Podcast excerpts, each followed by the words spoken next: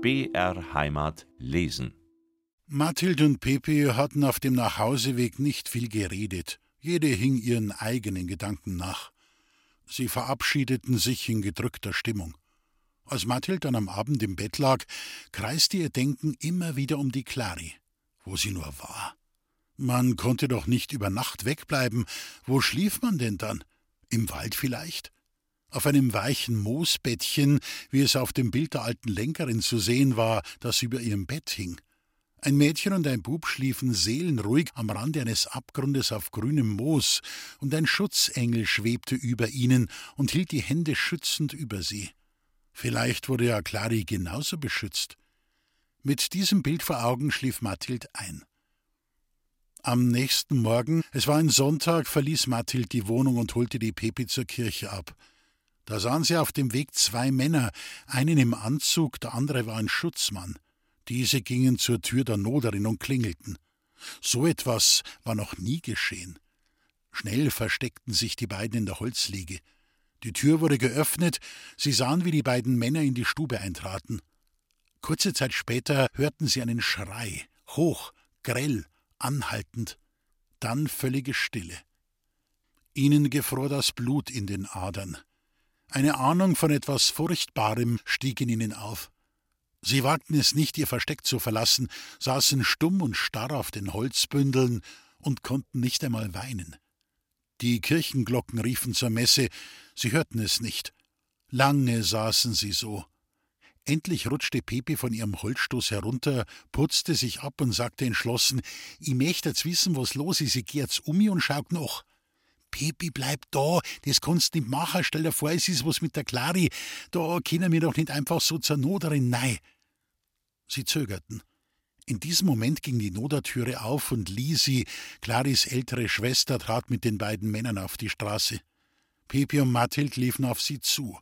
Als Lisi sie sah, sagte sie leise, mit vor Weinen bebender Stimme zu ihnen: ein junges Madel haben's gefunden draust bei der Großhesseloher Brücken. Ich muss mit und schauen, ob's die Clari ist. Schluchzen machte die weiteren Worte undeutlich, aber die zwei Freundinnen hatten schon verstanden. Am selben Tag noch ging es wie ein Lauffeuer durch das Herbergsviertel. Habt's es gehört? Die Noterklari haben's gefunden. Von der Brücken in Großhesselohe hat sie sich runtergestürzt. Ach, so ein junges Madel und auch so sauber. Mathild konnte es bald nicht mehr hören, diese halb mitleidigen, halb sensationsgierigen Bemerkungen. Sogar in der Zeitung war es gestanden, die Pepi hatte ihren ausgeschnittenen Bericht gebracht. Gestern, Sonntag, den 2. August 1921, wurde in den frühen Morgenstunden am Fuße der Großhesseloher Brücke die Leiche einer jungen Selbstmörderin gefunden. Vermutungen, dass es sich dabei um die seit zwei Tagen vermisste Clara N. aus Obergiesing handeln könnte, wurden bestätigt. Der Grund für Clara N., ihr junges Leben mit dieser Verzweiflungstat zu beenden, bleibt im Dunkeln. Nachdem die Leiche Claris vom Gerichtlich-Medizinischen Institut freigegeben war, wurde sie im Ostfriedhof aufgebahrt. Mathild fragte die Großmutter, ob sie die Clari vor der Beerdigung noch einmal besuchen dürfe. Die Großmutter erbot sich sogleich, Mathild zu begleiten, aber diese lehnte ab. Ganz allein wollte sie zur Clari, selbst die Pepi wollte sie nicht dabei haben. So ging sie an einem heißen Augustvormittag Richtung Ostfriedhof den Weg, den sie oft mit Clari, selten auch mit Pepi gegangen war. Als sie die staubigen Straßen verließ und durch das große Tor in den schattigen Friedhof trat, wo der Wind leise in den grünen Blättern der hohen Bäume spielte, die Blumen auf den Gräbern dufteten und die Stille nur durch das Chilpen der Spatzen durchbrochen wurde, überfiel Mathild die Trauer um Clari und das Bewusstsein, dass sie nie, nie mehr im Leben mit Clari den Friedhof betreten würde, wie ein großes schwarzes Tuch. Sie setzte sich auf den Boden in das hohe, kühle Gras. Wie oft waren sie hier gesessen, hatten geredet, gelacht, Pläne gemacht, sich gegenseitig ihre Träume erzählt. Clary hatte ihr verraten, dass sie manchmal vom Fliegen träume. Da stelle ich mich hin, wedel ein bissel mit die Arm und im Nu bin ich über die Leid und die Bam. Du kannst dir gar nicht vorstellen, wie schön das ist. Mathild war ein bisschen neidisch. Was für ein wunderbares Gefühl musste das sein, einfach über die Stadt und das Land hinwegzuschweben. Und nun war die Clari wirklich weggeflogen, direkt in den Himmel. Warum? Warum? Immer wieder stellte sich Mathild die Frage, hatte die Clari einen Kummer gehabt? Aber welchen? Hätte sie diesen Kummer mir verraten, wenn ich da gewesen wäre? Hätte sie sich dann vielleicht nicht umgebracht? Fragen über Fragen marterten Mathildes Hirn, und sie wusste sich auf keine eine Antwort zu geben. Sie stand auf und ging die lange, gerade Allee zur Aussegnungshalle hinauf. Prächtige Familiengruften in schwarzem und weißem Marmor standen zu beiden Seiten des Weges, mit trauernden Frauengestalten und Urnen geschmückt. Die schönste Grabstätte aber war ein überlebensgroßer weißer Marmorengel vor einer bogenförmigen mit Goldmosaik ausgelegten Nische. Groß aufgerichtet und unnahbar stand er da. In der einen Hand hielt er einige Schlafmohnkapseln, die andere hatte er um eine Posaune geschlungen. Das Gesicht des Engels war ernst, der Blick in die Ferne gerichtet. Am Ansatz des Mittelscheitels befand sich ein kleiner Stern, das offene Haar wurde durch einen Windhauch bewegt, desgleichen das dünne, in der Taille lose gegürtete, bodenlange Gewand. Mächtige, bis zum Boden reichende Flügel füllten die Nische seitlich aus. Zu des Engels Füßen kauerte ein kleiner, nackter Engel, der mit Rosen spielte. Die Kinder konnten sich nicht satt sehen an der Schönheit und strengen Majestät des Engels, und sie blieben immer lange davor stehen. Seit Mathilds Großmutter gestorben war, waren die beiden Freundinnen oft hierher gekommen. Die Pepi ging nicht so gern auf den Friedhof, außerdem hatte die Lenkerin ein wachsames Auge auf ihr Pflegekind. Der Umgang mit Clari gefiel ihr nicht. So waren Mathild und Claria, auf die der Friedhof und vor allem das Leichenhaus eine ungeheure Faszination ausübten, immer allein zum Grab der Großmutter gegangen, hatten dort einige Feldblumen hingelegt, mit einem Buchszweiglein, das im Weihwasserkessel lag, das Grab ausgiebig besprengt, und waren dann langsam, oft mit Umwegen, den Weg wieder zurückgegangen. Dabei hatten sie manchmal rätselhafte Inschriften auf den Gräbern gelesen. Was war zum Beispiel ein Rentier, ein Polier, ein Realitätenbesitzer oder eine Darmgroßhändlerswitwe? Einmal, Mathild musste jetzt wieder daran denken, hatten sie auf einem der vornehmen Gräber einen Perlenkranz entdeckt. Einen Kranz nicht aus frischem Grün und Blumen, sondern aus schwarzen, grauen und weißen Glasperlen gefertigt. Sie waren stehen geblieben und machten sich gegenseitig darauf aufmerksam. Die Sitte, einen dauerhaften Kranz auf das Grab zu legen, war vor allem in Frankreich, Italien und den südlichen Ländern heimisch, wo frische Blumen allzu schnell verwelkten, aber davon wussten Mathild und Clary nichts. Ihnen erschien dieser Kranz märchenhaft, eines Königs würdig, und das Grab, auf dem er lag, zog sie immer wieder an. Eines Tages meinte Clary ganz beiläufig, dass der Kranz nun schon recht lange dort liegen würde und dass es eigentlich schade um die Perlen sei. Vielleicht würde der Kranz ja bald wegkommen oder durch einen Kranz aus Blumen ersetzt werden.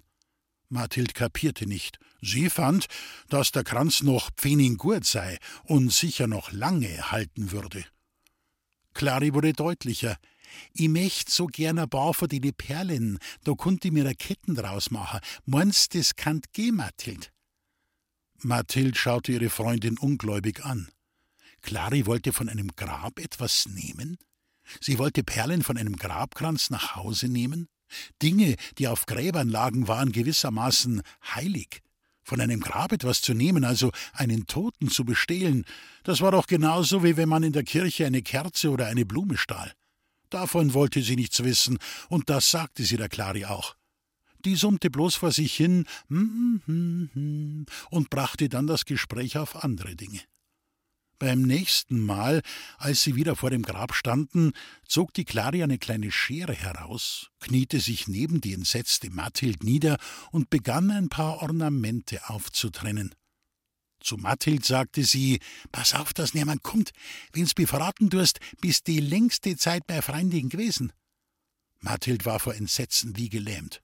Sie konnte nicht weglaufen, ihre Beine gehorchten ihr nicht, also blieb sie stehen. Allmählich löste sich die Erstarrung, und sie lugte vorsichtig nach allen Seiten. Hoffentlich kam niemand. Clary war inzwischen eifrig bei der Sache und ließ von Zeit zu Zeit die Perlen, die sie in der hohlen Hand aufgefangen hatte, in ihre Schürzentasche gleiten. Mathild litt Höllenqualen. War die Clary denn nicht bald fertig mit ihrem frevlerischen Werk? Plötzlich stieß Clary einen heiseren Schrei aus, ließ die Perlen, die sie in der Hand gehalten, zu Boden fallen, warf die Schere fort, rumpelte aus ihrer Hockstellung auf und deutete mit zitternder Hand auf den Boden. Do, do, die Augen, da auf dem Boden, die Augen, die Augen. Sie war leichenblass geworden und bebte am ganzen Körper. Dann packte sie Mathild bei der Hand und riss diese, immer noch ächzend und stöhnend, mit sich fort. Sie liefen weg von dem Grab, nur weg. Als sie vor Seitenstechen nicht mehr laufen konnten, standen sie still und schauten sich an. Clary brachte immer noch keine vollständigen Sätze zusammen. Sie stammelte ein übers andere Mal: Die Augen, Mathild, die Augen. Ja, was ist die mit die Augen? Ja, hast du's nicht gesehen, Mathild? Die Augen auf'm Grab, die Augen, die Augen. Einige Tage darauf hatte sich Clary wieder so weit gefasst, dass sie Mathild erzählen konnte, was geschehen war. Zwei menschliche Augen hatten sie plötzlich aus dem Efeubewuchs des Grabes angeblickt. Sie hatte es ganz deutlich gesehen. Mathild hatte diese Augen nicht gesehen, glaubte der Clary ihre Vision aber aufs Wort. Es war ja auch ganz klar, dass der Tote sich diesen Diebstahl nicht gefallen lassen hatte und die Clary auf seine Weise von der Grabstätte vertrieben hatte. Die beiden Freundinnen gingen ab da nicht mehr den Weg an diesem Grab vorbei und konnten so auch die Schere, die Clary dort weggeworfen hatte, nicht holen. Es war eine sehr gute, scharfe, kleine Schere gewesen, welche die Noderin beim Handschuhnähen arg vermisste. Sie konnte sich nicht erklären, wo diese geblieben sei, und meinte immer, das Haus verliert doch nix. Ich kann mir gar nicht vorstellen, wo mein gutes, kleines Schadel blieben ist. Mathild war inzwischen bei der Leichenhalle angelangt. Sie öffnete die schwere Türe, schauderte vor der plötzlichen Kälte und ging dann langsam die Reihen der aufgebahrten Toten entlang. Am vierten Fenster war der Sarg mit der toten Clary aufgestellt. Zwei lange Kerzen brannten an ihrem Kopfende, und ein paar kümmerliche Lorbeerbäumchen waren zu beiden Seiten des schlichten weißen Holzsarges aufgestellt. Da lag sie also, ihre große Freundin, wachsbleich und stumm. Mathilds erste Regung war wegzulaufen, diesen traurigen Anblick sich nicht in ihr Gedächtnis einbrennen zu lassen. Diese Clary hier war ja nicht die wirkliche, richtige, liebe Clary, immer zu lustigen Streichen aufgelegt, um dann doch wieder ins dunkle, tiefsinnige, grüblerische abzugleiten. Das war doch nur eine angezogene, große Wachspuppe starr und steif, mit einem ganz fremden Gesicht. Aber dann blieb Mathild stehen. Je länger sie das Gesicht der Toten betrachtete, desto mehr bekannte und vertraute Einzelheiten entdeckte sie. Die dunkelroten Haare, die im Tod nichts von ihrem lebendigen Strahlen eingebüßt hatten und die an der rechten Schläfe gerade noch einen schwarzkrustigen Riss verdeckten, der sich am Oberkopf unter dichtem Gelock verlor die vollen, schön geschwungenen Lippen, die ihre blassrote Farbe bewahrt hatten, die feinflügelige, etwas breite Nase mit dem kleinen Sattel von Sommersprossen, die jetzt mehr von der blassen Haut abstachen als früher, als sie manchmal mit der Sonnenbräune des Gesichts fast verschmolzen waren, all das war Matthild vertraut, bis auf die Augen, die nicht wirkten, als schliefe die Clary, sondern die trotz der Wölbung der Lider irgendwie eingesunken wirkten, so als hätte sie jemand zugedrückt. Die Clary war mit einem Kranz aus weißen Rosen geschmückt. Ein kleiner Strauß mit den gleichen Blumen lag auf der weißen, mit einer spitzen Borte verzierten Decke, die den Körper des Mädchens bis zur Brust einhüllte. Die übereinandergelegten Hände staken in weißen Handschuhen. Ein kleines schwarzes Kreuz ragte daraus hervor. Mathilde erfuhr nachher, dass Claris rechte Hand ganz blau und zerstoßen war, die linke war nur noch an ein paar Sehnen gehangen. Lange, lange blieb Mathild vor der Glasscheibe stehen, in Betrachtung der toten Freundin versunken. Immer wieder kehrten ihre Blicke zum Gesicht der Clary zurück, in der unsinnigen Hoffnung, diese würde jetzt in dieser Minute die Augen aufschlagen, schelmisch kichern, mit der Hand winken und sagen: Das war doch bloß ein Spaß, Mathild, und du fällst allweil drauf rei. Aber die Clary schlug die Augen nicht auf. der Mund blieb verschlossen, und die Hände bewegten sich nicht. Das Herz Mathilds krampfte sich zusammen, die Tränen stiegen ihr heiß und stechend in die Augen. Sie lehnte das Gesicht an die Scheibe und begann haltlos zu schluchzen. Es dauerte nicht lange, da kam ein Leichenwärter auf sie zu, fasste sie zart am Arm und führte sie weg, hinaus ins Freie, wobei er murmelte: Mei Madel, so is halt der Tod. Aber glaub's mir, das gibt's ja alles wieder. Wirst sehen, die Zeit heilt die Wunden. Und du bist ja nur so jung. Am Mittag des darauf folgenden Tages fand die Beerdigung statt. Da Clary als Selbstmörderin keine Begleitung durch einen Pfarrer erhoffen durfte und viele Nachbarn aus diesem Grund der Beisetzung fernblieben, waren es nur eine Handvoll Menschen, die dem Sarg der Clary folgten. Die Mutter, Claris Geschwister, Mathild mit ihrer Großmutter, die alte Lenkerin mit Pepi und einigen anderen Kostkindern und die Kantschusterin, die aber nur als Neugier gekommen war. Gleich am Anfang, als die Angehörigen noch im Leichenhaus versammelt waren, zischelte sie Ja, da schau her, einen Jungfernkranz haben sie angelegt, dabei weiß doch jeder. Ein Blick von Lisi, Claris älterer Schwester, ließ sie verstummen. Begleitet vom Gebimmel des Sterbeglöckchens bewegte sich der kleine Zug auf das Grab hin. Geh nur rei, du kehrst schon mei, mit Pickel und Schaufel grober die Ei. Mathild sprach diese Worte halblaut vor sich hin. Die verstorbene Großmutter hatte sie dieses Verslein gelehrt, wenn sie bei einem Spaziergang auf dem Ostfriedhof das Läuten gehört hatten. Auch Pepi kannte die Worte und nickte kummervoll, als sie Mathild diese murmeln hörte. Als die beiden Leichenwärter, die den Zug begleitet und den Wagen mit dem Sarg geschoben hatten, diesen herunterhoben und die geringe Last in die ausgehobene Grube senken wollten, brach die Noderin zusammen. Ohne einen Laut sagte sie einfach weg, fiel mit dem Gesicht auf den aufgeschütteten Erdhügel und blieb so liegen. Lisi und die Großmutter sprangen herzu, versuchten sie aufzurichten, aber die Ohnmacht, die sie gnädig umfangen hatte, dauerte. Mathild war voll des Mitleids, aber vor allem fühlte sie eine starke Erschütterung, dass die Noderin, die starke, couragierte, bisher alles bewältigende Frau durch den Verlust ihres Kindes so schwach geworden war. Die Noderin, die sich und ihre Kinder durch Tage und nächtelange Näharbeit durchgebracht, die ihren schwindsüchtigen Mann monatelang gepflegt, die ihre karge Kost immer mit den Kindern der Nachbarschaft geteilt hatte, Geht's nur auf, der Polande ist fertig. Mathild, komm du nur auf, für die langt's auch noch. An diese Einladung zum Polenta-Essen erinnerte sich Mathild jetzt wieder.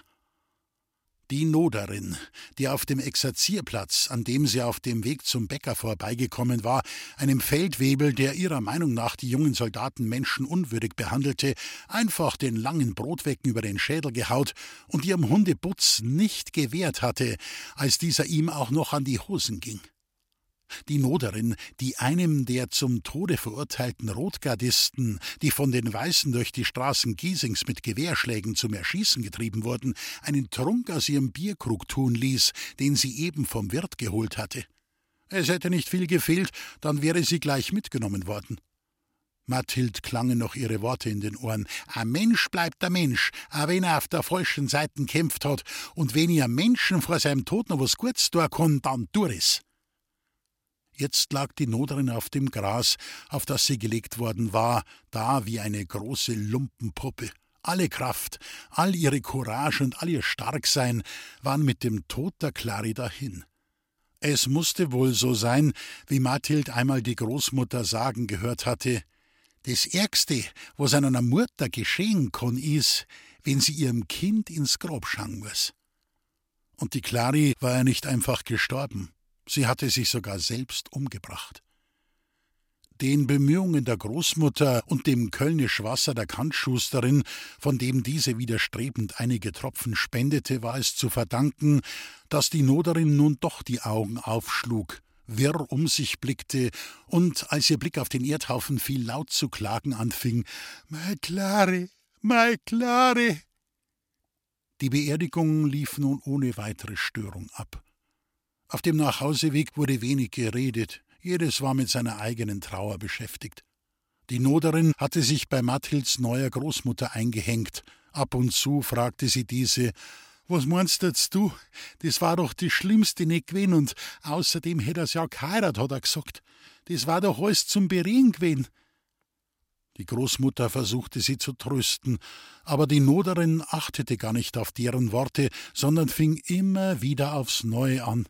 Dass sie mir das oder hat, meine Klari, ich versteh das nicht.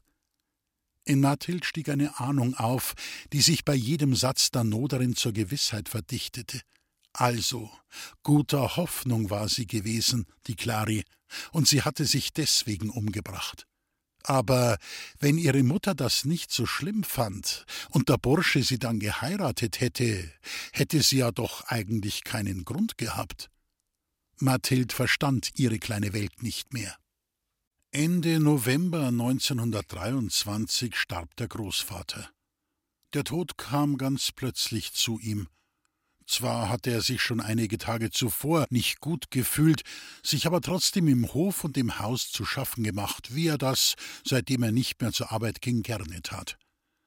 Am Sonntagmorgen nun, er saß nach dem Frühstück auf dem Kanapee, griff er sich auf einmal mit beiden Händen an die Herzseite, verzog das Gesicht und ächzte schwer.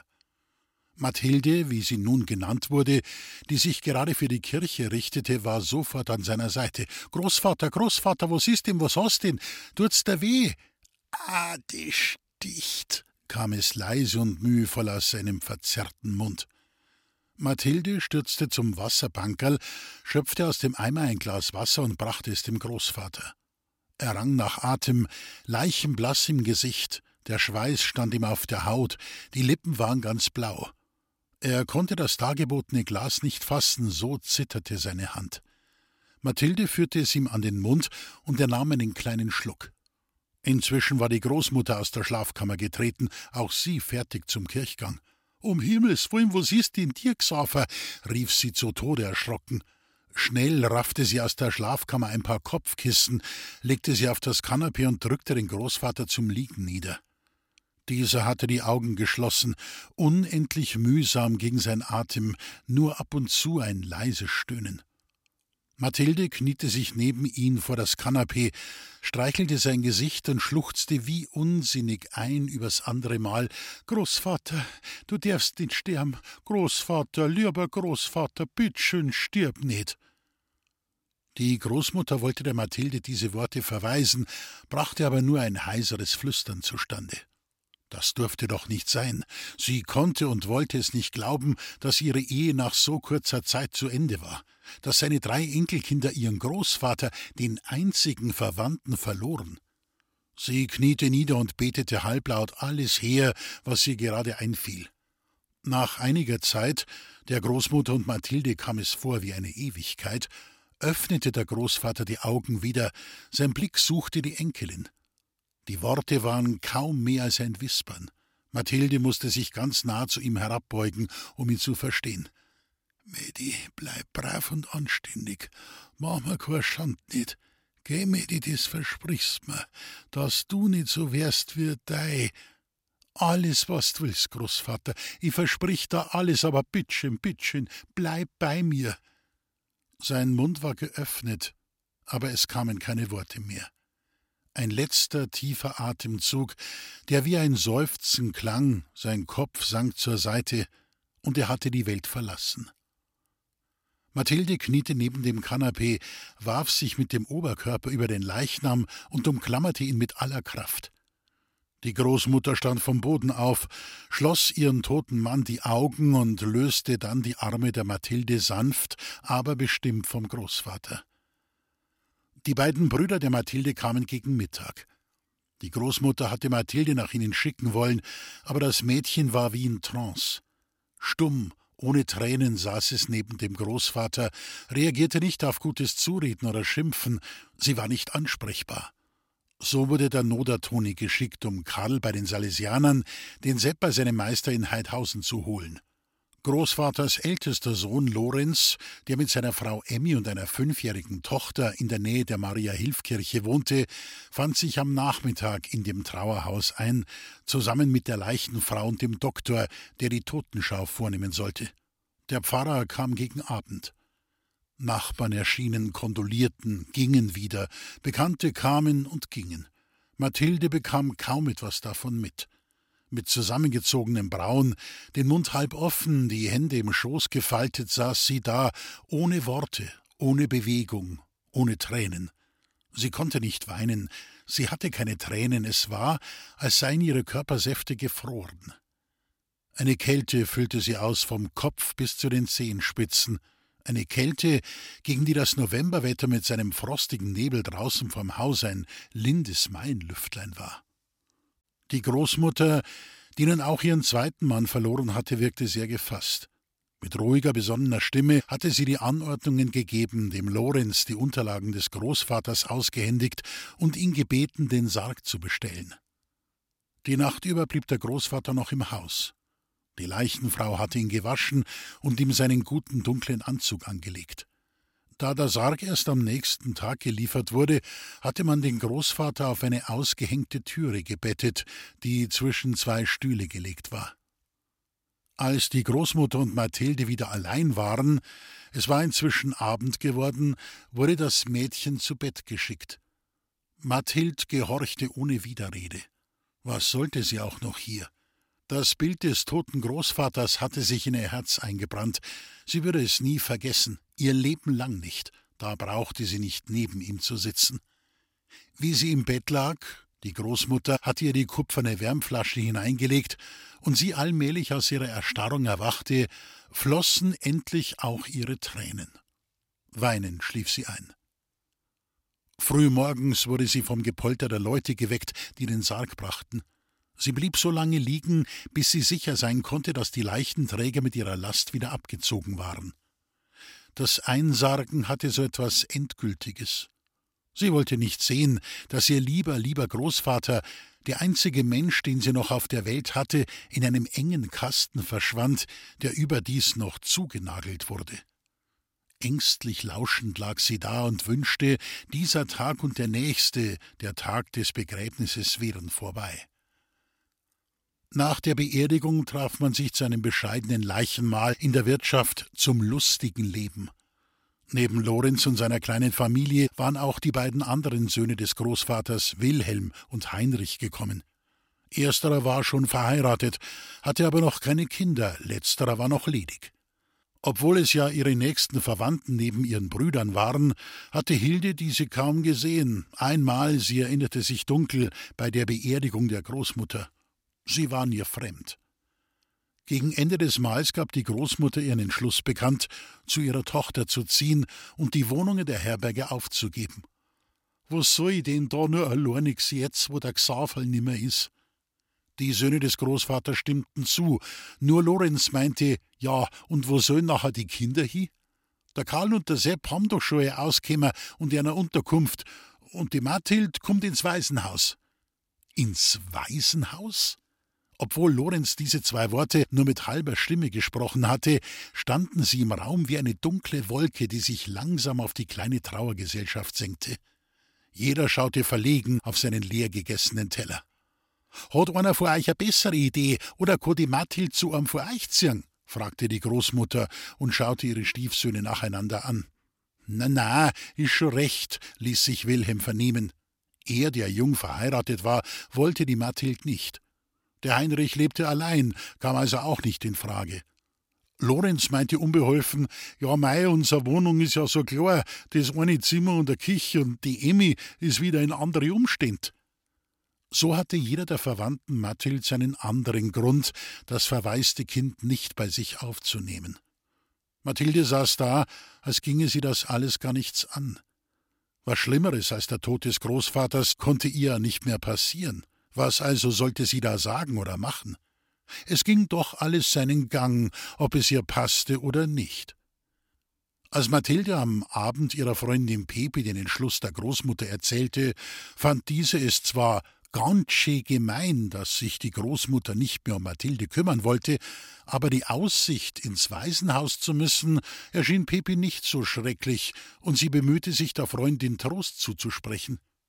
Das ist doch die schlechteste nicht. Schau, da hat's keine besser wie du. Das sind doch alles Waisenkinder. Und das Gewand, was haben, ist wei auch nicht schier. Mathilde sah sie zweifelnd an. Sie erinnerte sich, dass sie schon öfter in der Nähe der Pöppelanstalt, wie das Waisenhaus hieß, Gruppen von Mädchen gesehen hatte, in schlichte, graue Kleider mit großem weißen Fallkragen gekleidet. Bald würde auch sie zu diesen Mädchen gehören.